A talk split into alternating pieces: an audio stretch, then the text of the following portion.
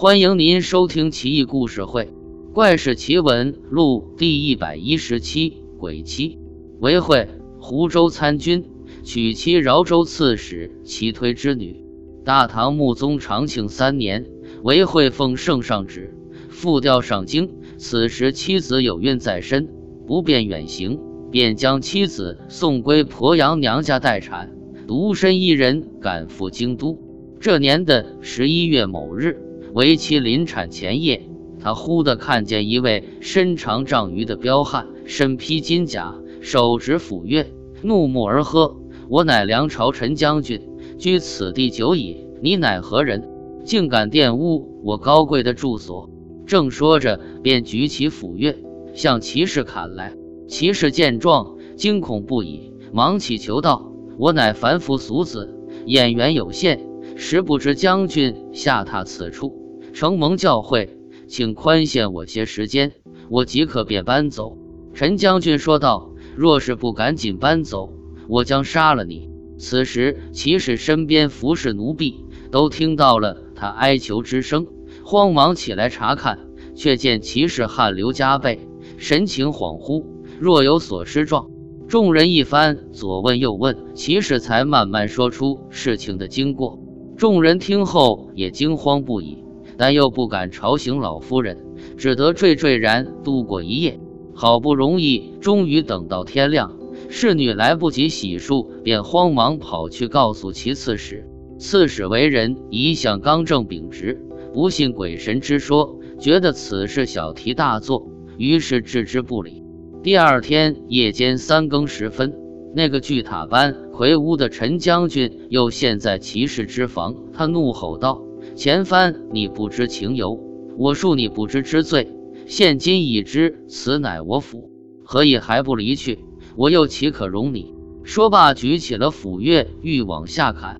骑士又稍苦求道：“奈何父亲倔强，不听我的诉求？我一弱女子，实不敢抗拒神明，请容我至天亮，到时候你便不说，我也搬走。若是此番我不搬，情愿领死。”将军怒气冲冲，转身而去。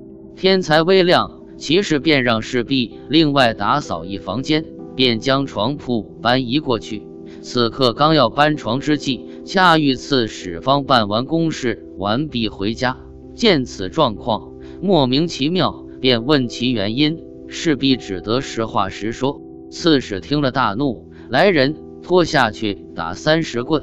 奴婢苦苦哀求。刺史道：“将产之人身体极度虚弱，因而正气不足，邪气趁虚变至，妖言由此而生，又怎信以为真？”女儿又哭着请求，刺史态度强硬，坚决不允。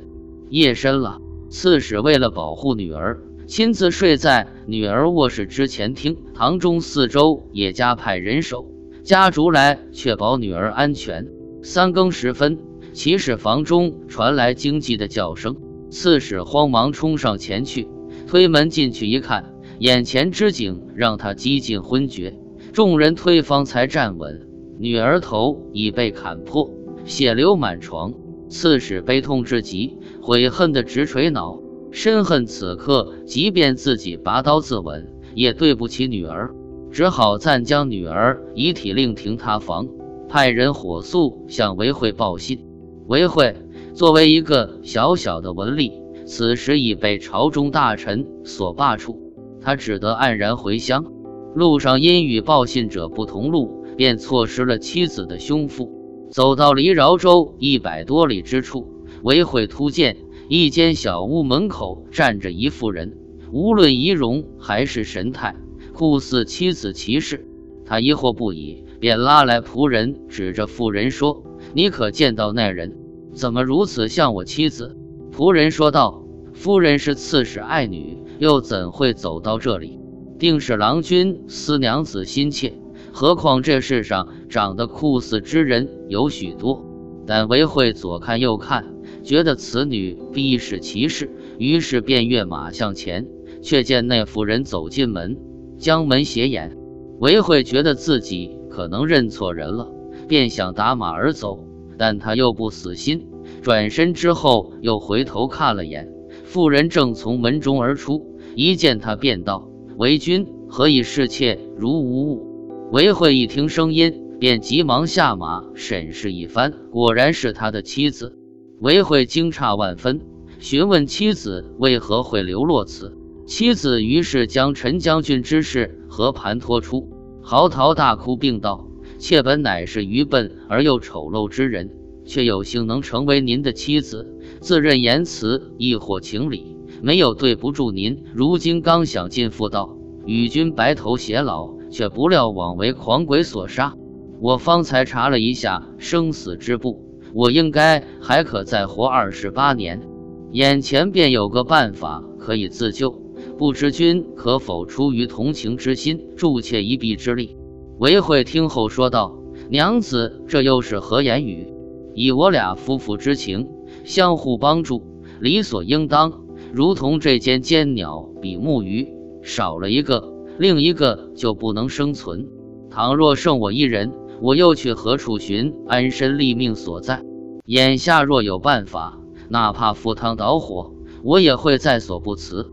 可如今你我生死一路，而幽会又难知，却如何竭诚尽力？我愿听你计谋。其实说，此村往东几里，住着一个教私塾的田先生，此人怪异之极，难以描述。若是你能下马步行到他门口后，像拜见大官一样谒拜他，然后再垂泪诉冤，此时他一定大怒，怒极后而至于辱骂，辱骂完后而至捶打、拖拽、唾弃。无论如何，你对这些折磨都要耐性忍受，因为只有尽数忍受狗猪般羞辱之后，他才会同情你。如此这般，我才生还有望。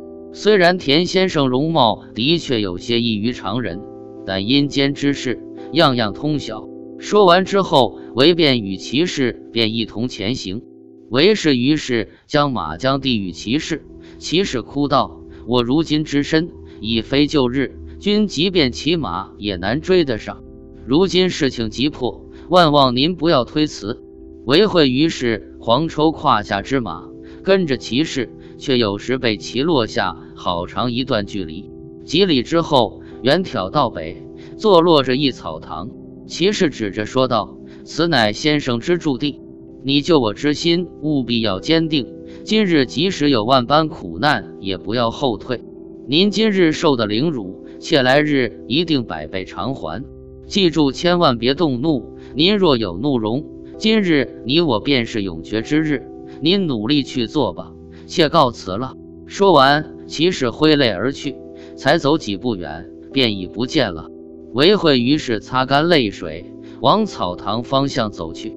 在离草堂尚有几百步远时，韦慧便翻身下马，脱去工服，让仆人拿着名帖在前头引路，来到草堂前。此时有学徒出来说道：“先生吃饭未归。”韦慧便手持护板。站在厅堂，耐心等候。他站得腿脚酸麻，却丝毫不敢移。许久之后，便见一人头戴一顶极破的草帽，脚下拖着沾满泥的木履，从外缓缓而来。此人容貌生得丑陋污秽之极，实在无法用言语来形容。韦慧问门人：“来人是谁？”门人说：“正是先生。”韦慧便让仆人呈上名帖。自己连忙快步向前迎拜，田先生回拜道：“郎君多礼，我不过是一个乡间老翁而已，靠教书勉强糊口。大官人又何必如此？真让人吃惊。”韦慧于是拱手诉求：“在下妻子齐氏，享年尚不足生死簿记载一半，却便枉为陈将军所杀，祈求您想办法放他回来，以便终其残生。”说罢，便跪地即叩头哭拜。先生说道：“我方才已与郎君道尽，我一介村夫，愚笨不堪，手下门徒争斗之事，我尚不能点名屈职，又何况此乃阴间的事呢？官人莫非已疯乎？若是火急攻心，此刻便需冷静，莫要听信妖言。”说罢，先生便头也不回地走进了屋。韦慧于是随之进屋。跪拜在先生床前，痛哭流涕说道：“在下的确是在倾诉深渊，万望先生予以同情并关照。”先生抬头对其门徒说：“此人已疯，来这里喧闹，你们把他拽出去。如果再见他进来，可一起唾弃他。”话音刚落，此刻数十个村童便蜂拥而上，争相朝韦慧吐口水。肮脏之景，不描绘也知。韦慧也不敢有擦抹唾液之动作。众人唾口水停下来之后，唯有言辞恳切的拜倒。先生便说：“我听闻疯狂之人打也不知痛，你们替我揍他，只要不打断胳膊腿，不毁脸便可。”顷刻之间，一群村童便又围上来痛打。韦慧痛不欲生，全身上下无一不痛，但仍然持护而立，任凭捶打。等到那些孩童打完之后，又上前苦求先生，于是又命令门徒将他推倒在地，拉着双脚拖到门外，出而复入，入而复出，反复了许多次之后，先生才对门徒说：“此人的确知我有法术，因而才来拜访。尔等散去。”我自会救他。村童们离开后，先生叹息着对韦慧说：“郎君真乃有一片真情的大丈夫，世之难觅。为了妻子冤屈，甘受屈辱，我的确也为你诚心所感动。但这事我早已知，你为何不早来申诉？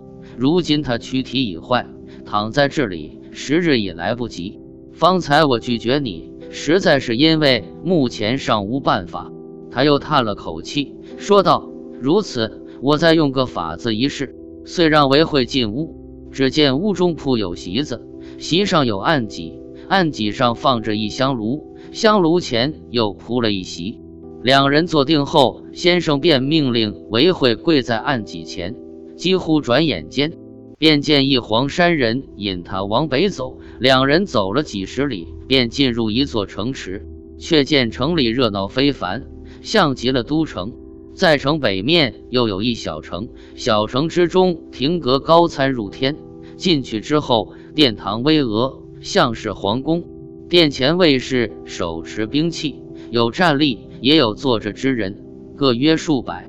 两人到了殿门前，此时守门官吏通报道：“前湖州参军韦某。”韦慧立即应答道：“诺。”便随小吏入内。韦放眼看去。又见宫内正北处一排有正殿九间，堂中一间门帘卷起，而室内设有床案。此时有位身穿紫衣的人面南而坐，小吏命他拜见。韦慧于是走进室内，向座上的人下拜。待拜过，起身一看，坐着的人竟是田先生。韦慧于是又重新诉冤。左右小吏说道：“去西廊递状。”韦慧听后，便急忙奔赴西廊。到了西廊，有人递上纸墨笔砚，韦慧便在此写下申诉状。韦慧于是问：“敢问当堂乃是哪位官人？”答道：“是大王。”小吏收过状纸之后，便递上殿。大王判道：“速追拿陈将军。”状词验过之后，判词传出。不到一刻。有人通报道：“陈将军提到，在审陈将军，陈所述事实与骑士所说丝毫不差。”大王于是怒责：“为何无故枉杀平民？”陈将军说道：“我居此事已数百年，而骑士擅自玷污他，我曾多次让他搬走，却置之不理。我一怒之下，便将他杀死，罪该万死。”大王判道。阴间与人世所寻道理不尽相同，你早已为阴间之鬼，却还强占他人居室，如此尚还不知醒悟，却还乱杀无辜，罚你一百大杖，流配到东海之南。小吏验过，生死不说，骑士的寿命的确尚有二十八年。大王于是让人唤来骑士，说道：“你阳寿未尽，理应返回，今日放你回去。”你可愿意？骑士回道：“情愿回去。”大王于是判道：“放回，结案。”小丽又问道：“骑士的躯体早已坏，如今回去无处附身，可如何是好？”大王回复说：“立即派人修补。小丽于是说：“他身体俱损，修补已来不及。”大王于是说：“骑士寿命颇长，倘若不让他复生，此乃天理所不容。各位意下如何？”有一老官吏此时便上前奏道：“昔年冬尽夜下，有一人突然暴亡，情况与此相仿。而当时断案的是葛真君，结果断以聚魂作本身。那人回到人间后，饮食言语以及物欲虚水，与先前没有差别，唯有一点，直至寿终，无人见其形体。”大王问：“何为聚魂？”老吏答道。活人有三魂七魄，死了魂魄则散亡于草木之中，因而无所依靠。如今可将他们收合为一体，再用续弦胶涂上。大王当堂将他们放回，如此便合于本身。大王说好，遂召来为会说：活人与魂魄只有这点不同，如此处理，郎君满意吗？为会道：荣幸之至。不久之后，一个官吏领来七八个与骑士很是相像的女子，将他们推合在一起之后，又有一人拿来一罐如同稀汤之药，涂抹于骑士之身。涂毕，便令韦惠与骑士回去。俩人拜谢而出。黄山人又领他们出宫南行。出城之后，却如同走在悬崖峭壁上，突然跌落下来。韦惠连忙睁眼一看。原来自己依然跪在案前，田先生也依案而坐。先生说：“此事极隐秘，若非你心诚，恐难及。眼下贵夫人躯体尚未安葬，仍旧停放在原来之屋。你应速去信，让人把她葬掉，如此到家才不会有祸。需慎之又慎，勿对外人透露。若稍有败露，将对刺史不利。”贤夫人此时就在门前，你们可一道回去。韦惠又拜谢而出，出门一看，其妻已在马前。此时已为人，走路也不似方才般轻飘。韦惠于是抛掉行李及衣物，便让妻子乘马，自己跟随在侧。他又写下一家书，让人火速投送，叫家人将灵柩安葬。起先，刺史听说韦惠将到。便设好灵堂，准备了膨胀，等待他一到就举行葬礼。接到韦惠信之后，刺史大为惊骇，不敢相信，但还是按信上要求，勉强将灵柩安葬，又让儿子带轿前去迎接。待见到韦惠，骑士双双进门，刺史更加疑惑不解，多方盘问之下，两人也不道实情。当天夜间，刺史备酒为韦惠和女儿接风洗尘，席间有意将韦惠灌醉之后，逼问他醉意中，韦惠便说出了全部真相。刺史听后，心中惊惧不已，不久就身患重病，数月之后而亡。韦惠暗中又派人去看田先生，他已不知去向。其实饮食以及生育都跟先前一样。但据为他抬轿之人所说，总觉得轿子很轻，如似空轿。唐文宗太和二年某秋日，富平县尉宋奸臣在座中说及此奇闻，而客人中有福王府参军张琪，此人乃是韦惠表弟，也提及此事。而他们所说与和以前传闻几无二样。据张琪所说，其嫂尚在。复生之后，在下曾亲去拜谒，而他精神容貌远胜于往日。这个故事有趣的是，阴间大王前往阳间教书，难道这是基层锻炼吗？不得而知。